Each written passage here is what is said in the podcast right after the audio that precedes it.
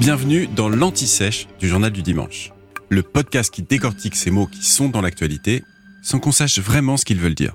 Sur cette centrale de Zaporizhia, on est vraiment très préoccupé à la fois bien sûr à cause des bombardements, mais aussi du fait que les troupes russes auraient déposé des explosifs, miné certaines parties de cette centrale.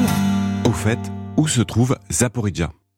Zaporizhia, avec à l'écrit 2i et 2j, c'est le nom d'une région dans le sud-est de l'Ukraine, mais aussi de la principale ville de cette région, une ville industrielle avec à peu près 750 000 habitants.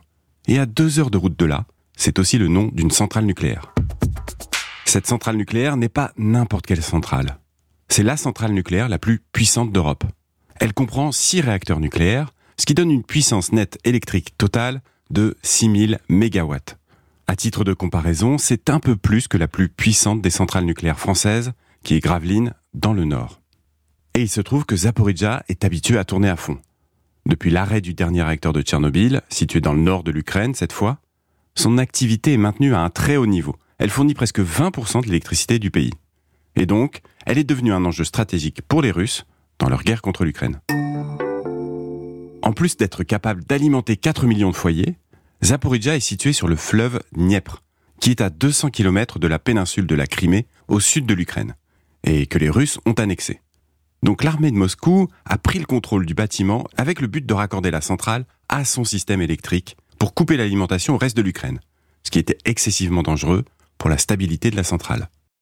Il faut dire aussi qu'il y a des combats qui ont lieu à proximité, ce qui est encore plus dangereux. Car à Zaporizhia, une partie des déchets sont entreposés à l'air libre à l'extérieur de la centrale. Pour l'instant, les autorités locales assurent qu'aucune contamination n'a été détectée. Le secrétaire général de l'ONU, Antonio Guterres, a quand même réclamé un périmètre de sécurité autour du site et l'Agence internationale de l'énergie atomique, l'AIEA, réclame le droit de pouvoir inspecter la centrale. La Russie soutient cette visite, mais elle n'a pas encore donné son feu vert officiel. Vous venez d'écouter l'Anti-Sèche du Journal du Dimanche, le podcast qui répond à la question que vous n'osiez pas poser. Je suis Vivien Vergniaud et si vous avez aimé ce podcast, mieux si vous voulez écouter d'autres épisodes préparés par la rédaction du JDD, c'est facile. Abonnez-vous, suivez-nous, c'est gratuit. On vous donne rendez-vous trois fois par semaine en podcast et tous les jours sur le JDD.fr. À bientôt.